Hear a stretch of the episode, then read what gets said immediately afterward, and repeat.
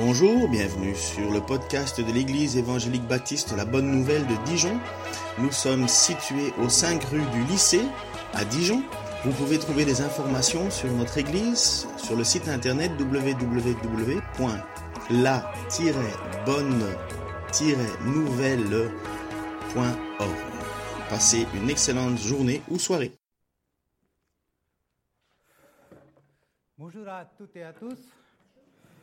C'est vraiment une joie et aussi c'est un grand privilège de venir partager la parole de Dieu parmi vous. C'est vrai, ce matin, nous avons entendu beaucoup de paroles d'encouragement. Vraiment, Dieu, encore une fois, nous prouve chaque fois dans notre vie, c'est un Dieu vivant qui répond à nos prières. Le thème de mon message est changer les épreuves en triomphe. Vous savez, on vit dans une société où la crainte de Dieu n'existe pas, ou presque plus. J'ai l'impression que j'ai envie de dire où Dieu est mis au placard. Pour la société, être croyant aujourd'hui, c'est être un peu retardé, un peu fou. Lorsqu'on parle de Dieu, les gens nous regardent en souriant ironiquement et aussi en disant qu'ils sont gentils mais un peu malades. Oui, bien sûr, on ne comprend pas qu'on ne puisse pas voir que Dieu est vivant et sa parole est la vérité.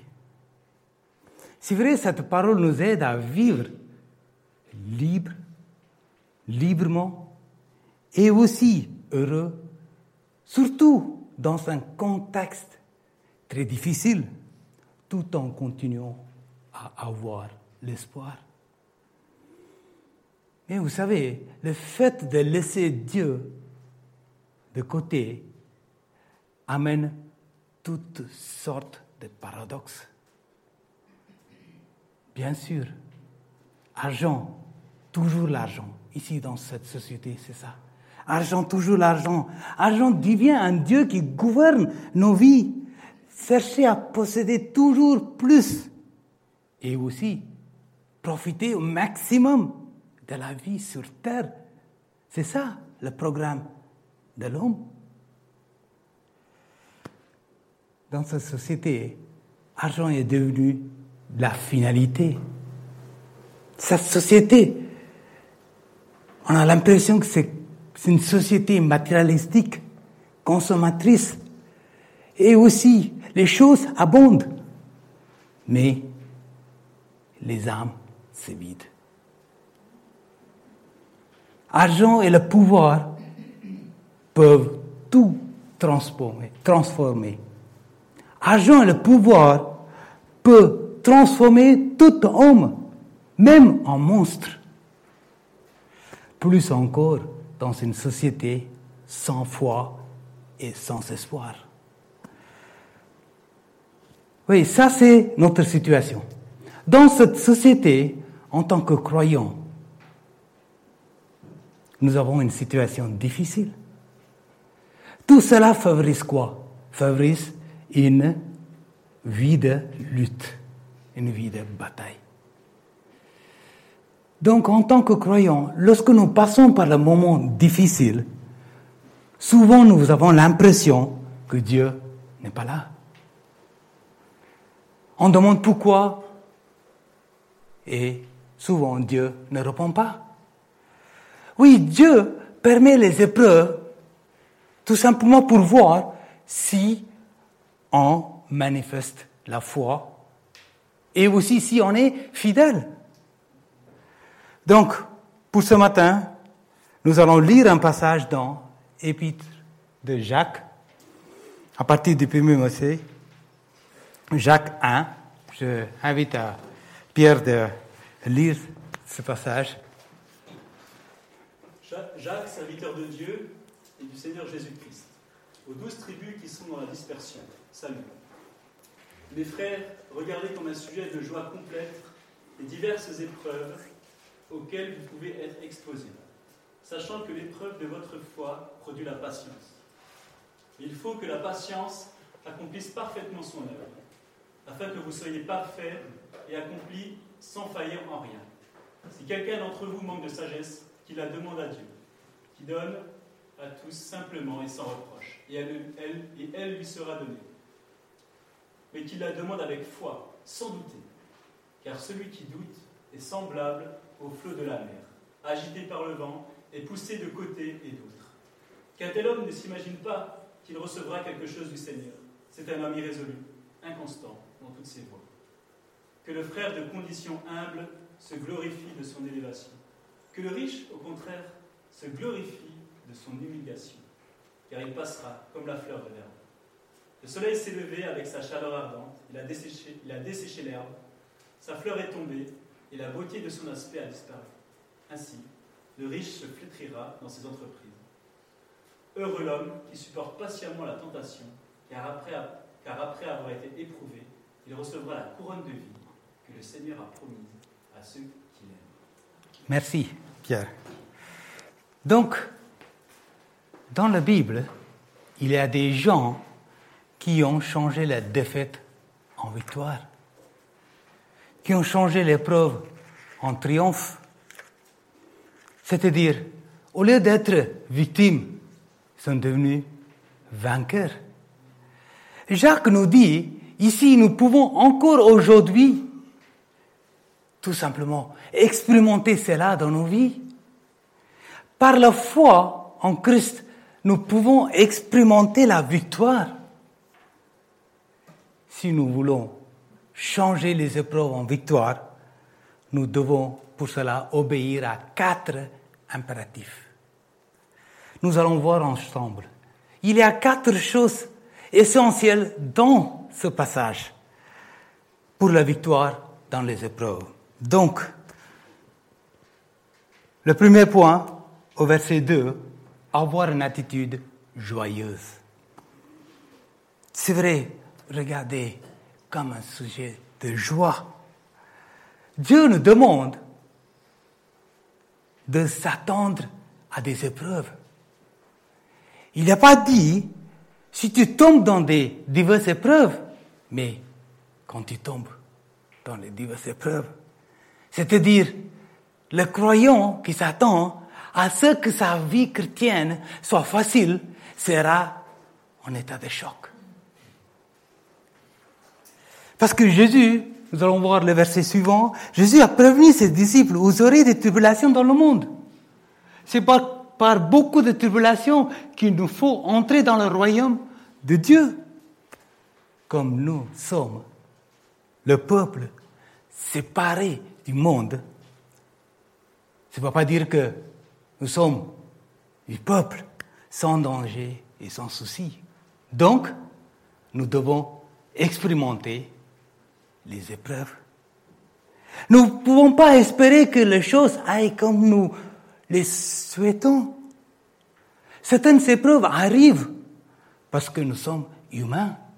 Les maladies, les déceptions, les, les, les tragédies, etc. D'autres arrivent parce que nous sommes chrétiens. Nous savons très bien, Satan se bat contre nous. Et le monde s'oppose à nous. Donc nous avons une vie de lutte, une vie de bataille. Bien sûr, toutes les épreuves ne sont pas pareilles.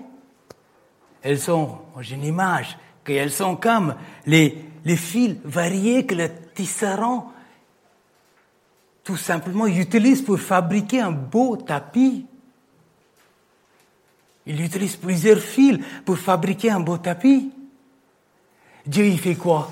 Dieu dispose et mélange les couleurs, les expériences de la vie et le produit final est une merveille pour sa gloire.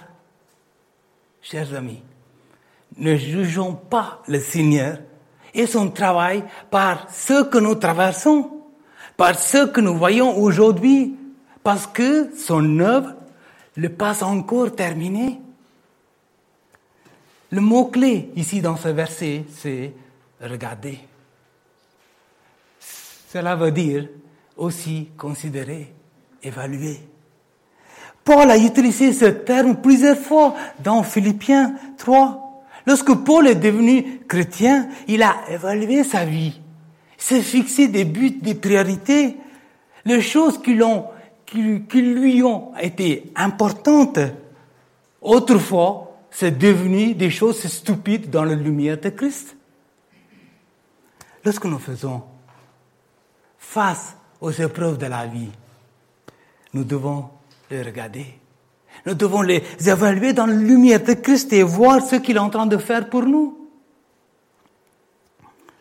C'est pourquoi, c'est pourquoi qu'un chrétien, tout simplement ceci, ça explique pourquoi un chrétien peut avoir la joie parmi les épreuves?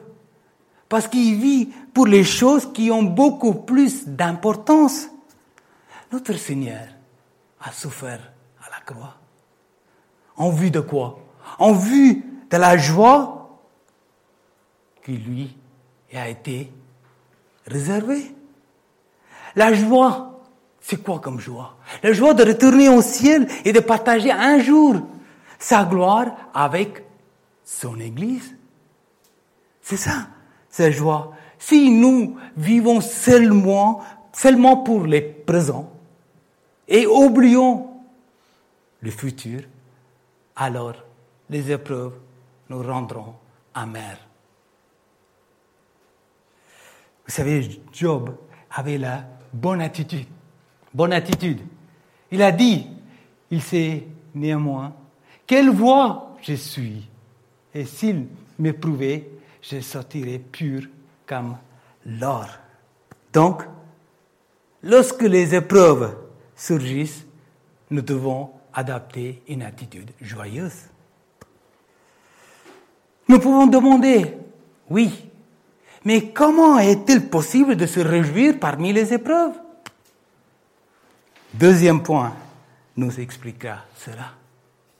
Au verset 3, nous devons avoir un esprit de compréhension.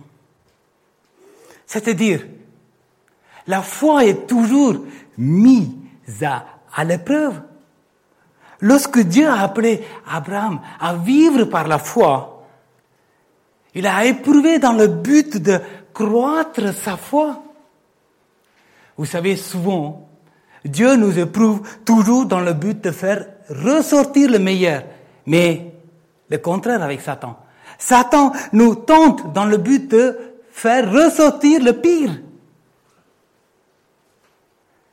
L'épreuve de notre foi que nous sommes réellement nés de nouveau. L'épreuve travaille en notre faveur et non pas contre nous. Le mot éprouvé peut être traduit par approbation. Nous voyons ici un verset, dans, pour voir le verset, 1 Pierre 1, 17. Là, Pierre nous aide à mieux comprendre. Il dit, afin que l'épreuve de votre foi, plus précieuse que l'or périssable, et pour le résultat la louange, la gloire et l'honneur lorsque Jésus-Christ apparaîtra. Ensuite, car nos légères afflictions du moment présent produisent pour vous, pour nous, au-delà de toute mesure, un poids éternel de gloire. Donc, dans notre deuxième point, nous avons vu trois choses. Pour voir le diapo suivant, voilà. La foi est toujours mise à l'épreuve.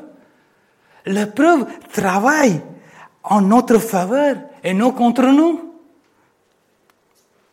Mais les épreuves nous aident à mûrir, à grandir. Qu'est-ce que Dieu veut produire dans nos vies, chers amis? Qu'est-ce que Dieu veut produire dans nos vies? La patience, l'endurance, la capacité d'aller de l'avant lorsque les choses ne sont pas faciles.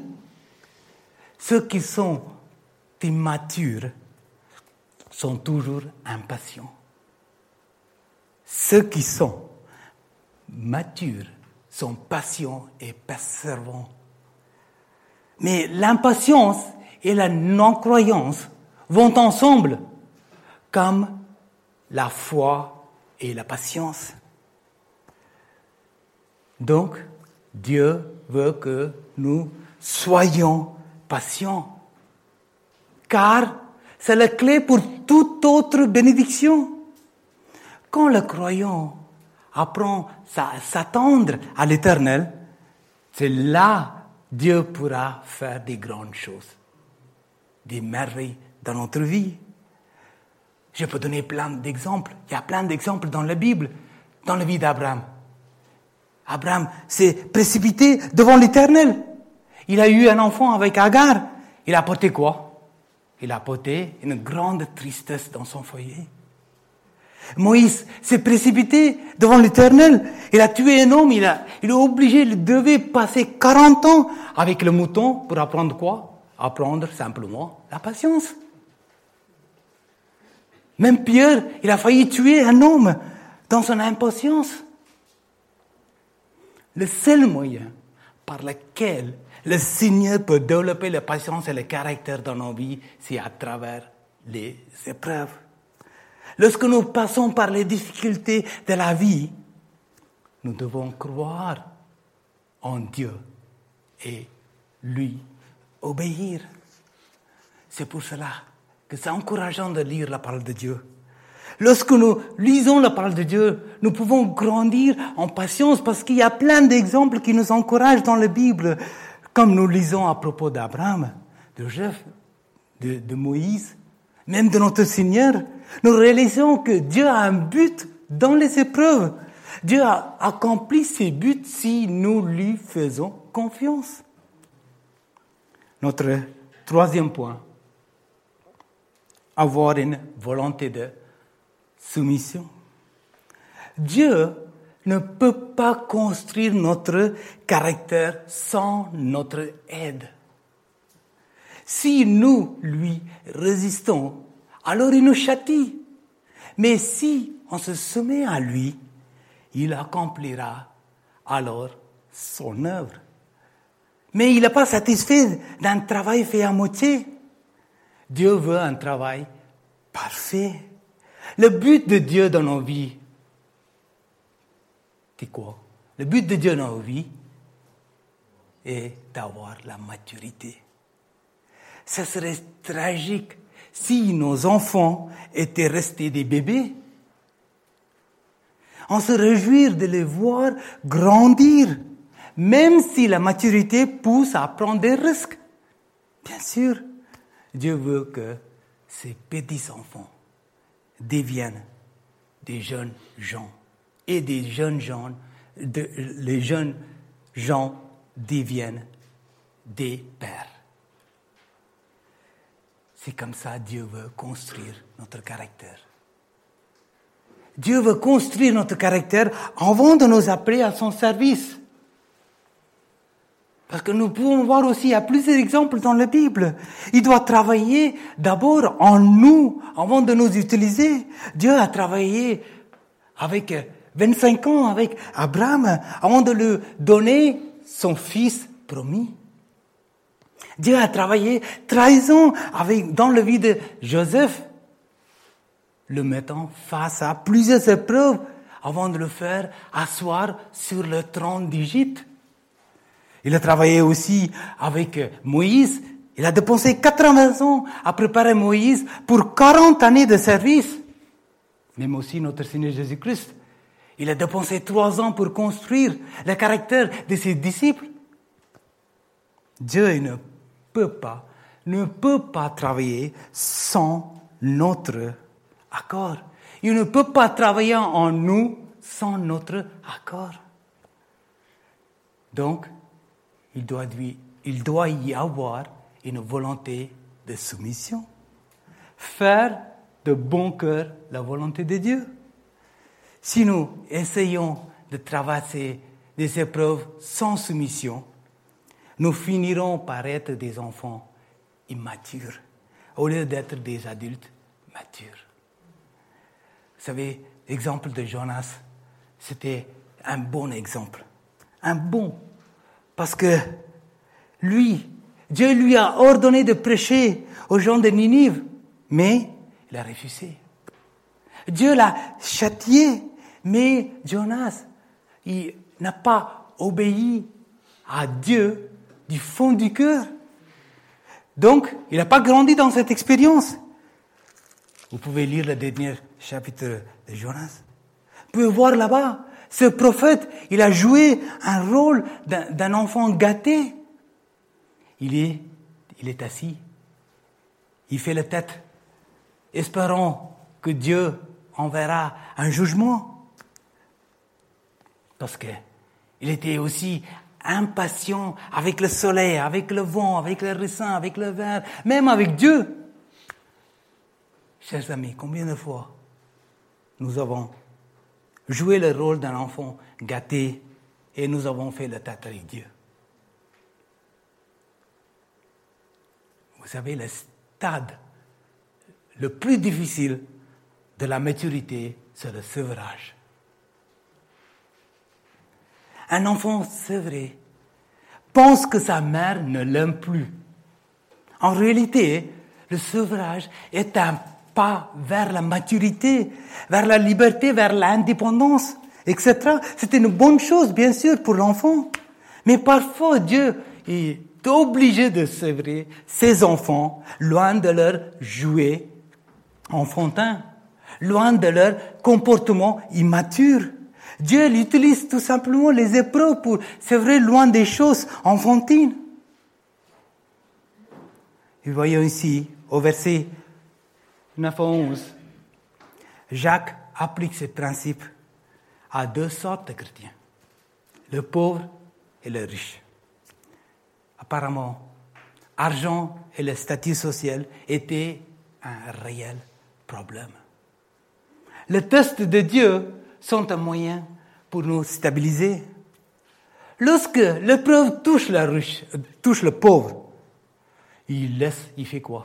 Il laisse Dieu faire son travail et se réjouit que personne ne pourra lui enlever ses richesses spirituelles.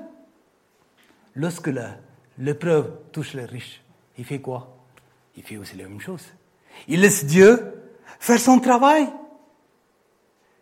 et se réjouit que ses richesses en Christ ne s'effaceront pas. Autrement, pour comprendre mieux, ce ne sont pas nos ressources matérielles qui nous amènent à travers des épreuves. Ce sont nos ressources spirituelles. Donc nous avons vu trois impératifs de Jacques. Nous allons voir maintenant le dernier. Au verset 5, avoir un cœur qui veut croire. Ceux à qui Jacques a écrit avaient des problèmes avec leur prière. Lorsque nous passons par les épreuves ordonnées par Dieu, quelle doit être notre prière? Quelle doit être notre prière? Jacques nous donne la réponse. Demandez à Dieu la sagesse. Voilà. Jacques avait beaucoup à dire à propos de la sagesse la sagesse et le bon usage de l'intelligence. Pourquoi n'avons-nous besoin de sagesse lorsque nous passons par des épreuves? Pourquoi n'a pas demandé la force ou la grâce ou même la délivrance? C'est normal. La raison est, nous avons besoin de sagesse comme celle-là. Nous ne perdons pas des opportunités que Dieu nous donne pour grandir pour mûrir. La sagesse nous aide à comprendre comment utiliser les circonstances pour notre bien et pour sa gloire. Jacques n'a pas seulement expliqué ce qu'il fallait demander, il a dit aussi comment il fallait demander. Nous devons demander comment? Avec foi. Nous n'avons pas à craindre, car Dieu tient à nous répondre il nous accorde il nous accorde une grâce plus excellente. Oui, c'est vrai, le grand ennemi pour la réponse d'une prière, c'est le manque de foi. C'est vrai, la plupart du temps, la foi dit oui, mais le doute dit non. Vous savez très bien, la foi, la vie de foi n'est pas toujours facile. Mais, vous savez, la vie de doute est beaucoup plus dure. Si on fait confiance à Dieu, on respecte, si on respecte Dieu, on se soumet à sa volonté. Vous savez, dans la vie d'Adam et Ève, Adam et Ève avaient une vie sans problème, sans maladie, dans ces jardins. Le problème d'Adam, c'est qu'il ne s'est pas soumis à la volonté de Dieu. Vous savez une chose, le premier homme au monde a eu, a avoir eu une femme sans belle-mère. Vous vous rendez compte ça? Le premier homme au monde à avoir eu une femme sans belle-mère, c'est n'est jamais arrivé. Eh oui, une femme sans la mère. Donc tout était parfait. On dit que Dieu a planté cet arbre. Oui, mais le mal était déjà là. David, Dieu savait que tôt ou tard, que l'homme se serait confronté au mal. Le problème ici, ce n'est pas la tentation, c'est la question de confiance. Crois-tu même? Crois-tu que tu m'aimes? Crois-tu que je fasse tout pour toi? Ici, on met quoi? On met l'amour de Dieu en question. Nous sommes tous dans cette situation. À cause de qui? À cause d'Adam. On pense que si on aurait été à la place d'Adam, on n'aurait jamais mangé ses fruits. Mais oui, mais dis-moi, voilà, j'ai envie de poser cette question, dis-moi combien de fois, toi et moi, nous avons cédé à la tentation? Souvent, on juge Adam, on tire sur lui. Nous aussi, nous avons du mal à faire confiance à sa parole. Je vais donner un exemple. Parfois, on reçoit l'amende à la maison.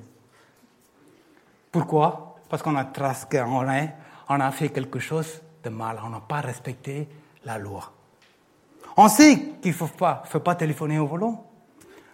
On grille, un feu rouge, manque de bol, le policier est là, il siffle, il demande de s'arrêter, il demande pourquoi vous avez grillé, ou pourquoi vous n'avez pas vu le feu. Oui, si, si, mais c'est vous que j'ai pas vu.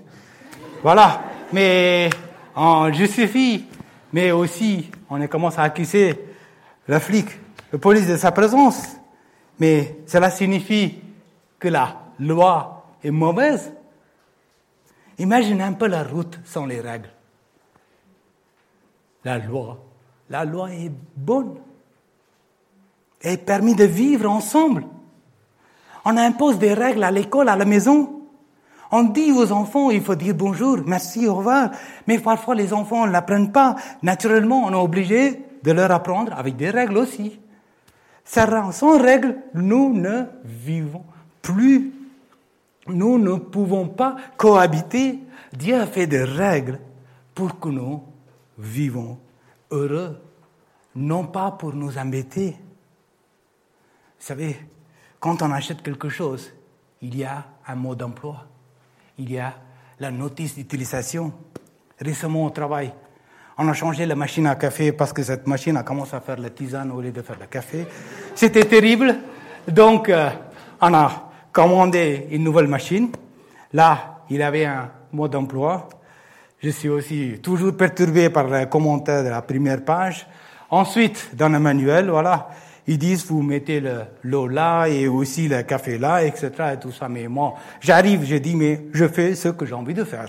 Voilà. Donc, dorénavant, à la place du café, je mets la confiture, la farine à la place de l'eau. Est-ce que je peux me plaindre en disant que qui a fait cette machine qui ne marche pas? L'inventeur de cette machine a donné un ordre à suivre. On est obligé de le suivre pour que ça marche, n'est-ce pas? C'est la même chose. Le Créateur de la terre a donné sa parole pour nous. On doit croire sur sa parole. C'est vrai, chers amis. On est surpris de voir des croyants pécher volontairement. Ce n'est pas l'omission, mais c'est la commission. On rejette Dieu. On appelle à la malédiction sur nos vies. Il y a des conséquences, il y a toujours une bénédiction plus grande d'être fidèle à Dieu. Il y a aussi une bénédiction immense à plaire à Dieu. Parfois, on se rebelle face à son plan. On fait le choix de vivre d'une autre manière ou tout simplement une autre manière. Ce n'est pas la manière de Dieu. Le monde qui croit, qui ne croit pas en Dieu, le monde qui ne croit pas en Dieu, lui, il vit avec la valeur du monde. Au moins, ils sont cohérents. Mais nous, en tant que croyants, vous savez, les sens de péché en grec, c'est rater la cible ou une déviation. Dieu a fixé une cible. Et le centre de la cible que Dieu a fixé pour toi et moi. Mais la cible de Dieu est la meilleure. Notre péché a fait rater la cible. Donc, nous sommes partis très loin, éloignés de Dieu. Dieu il a envoyé son Fils unique pour redresser notre trajectoire. Donc, vous savez, la conséquence de péché, péché c'est quoi? C'est quoi? Que nous sommes privés de la gloire de Dieu. Est-ce que je peux vous dire quelque chose ce matin? Vous savez, les premiers qui ont péché, c'était qui? Vous savez, c'était des croyants. C'était des croyants, non pas des non-croyants. Adam et Ève croyaient en Dieu et ont parlé avec lui tous les jours. Souvent, nous pensons, en pensant aux non-croyants, mais la Bible dit que le jugement commence par qui? Par la maison de Dieu. On pense, on critique les autres, mais c'est chez moi que ça commence. Chers amis, avec beaucoup de tristesse, combien de croyants ne vivent plus la communion avec Dieu? Combien de vies chrétiennes sont arides? Ils disent qu'ils traversent un désert. Ils disent qu'ils traversent un désert. Non, Souvent, on vit dans le péché. Souvent, on est comme le peuple d'Israël. Quand ils étaient, en bataille contre les Philistins, ils ont fait quoi? Ils sont partis chercher l'arche de l'Éternel. Ils ont pensé que cette arche allait leur donner la victoire. Non, ils étaient devenus superstitieux. Ils ont oublié, ils avaient oublié la présence de Dieu. Ça ne dépendait pas du coffre.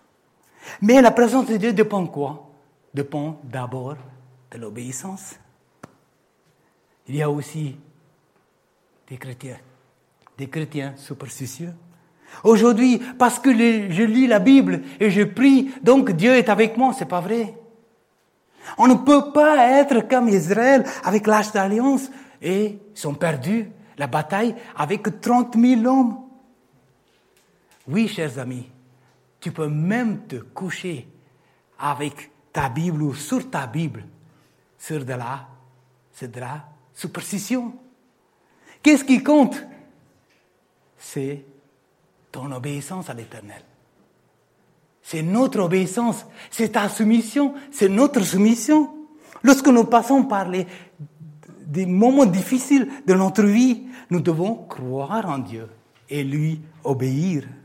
Jacques termine ce passage par un beau verset. Nous allons voir ce verset. Heureux l'homme qui supporte patiemment la tentation, car après avoir été éprouvé, il recevra la couronne de vie que le Seigneur a promise à ceux qui l'aiment. C'est vrai. Paul utilise souvent les illustrations athlétiques, mais Jacques aussi ici il fait la même chose. Mais ici, il n'a pas dit que le pécheur est sauvé en supportant les épreuves. Il dit quoi? Le croyant est récompensé en endurant l'épreuve. Comment le croyant est-il récompensé? Premièrement par le changement de son caractère. C'est vrai. D'abord la croix, après la couronne. D'abord la souffrance, ensuite la gloire. Ici, au verset 12, tu es fasciné par ce verset? Jacques a utilisé un mot très important ici, amour. On s'attendait qu'il écrive la couronne de vie que le Seigneur a promise à ceux qui le croient ou à ceux qui lui obéissent. Non, mais Jacques a utilisé le mot amour. Parce que l'amour est la motivation spirituelle derrière chaque impératif dans ce passage. Nous allons voir juste la dernière page. Mais pour avoir la victoire dans les épreuves, nous devons obéir à quatre impératifs. Avoir une attitude joyeuse, avoir un esprit de compréhension, avoir une volonté de soumission, avoir un cœur qui veut croire. Donc, pour amour et la motivation spirituelle derrière chaque impératif de, dans ce passage-là. Le chrétien qui aime Dieu, qui sait que Dieu l'aime, ne tombera pas lorsque Dieu permet l'épreuve. Juste comme Abraham. Il a fait quoi? Lorsque les épreuves sont arrivées, Abraham a triomphé. Il a grandi dans la foi. Le but de Dieu parmi les épreuves est la maturité. Grâce soit rendue à Dieu qui nous fait toujours triompher en Christ. Amen.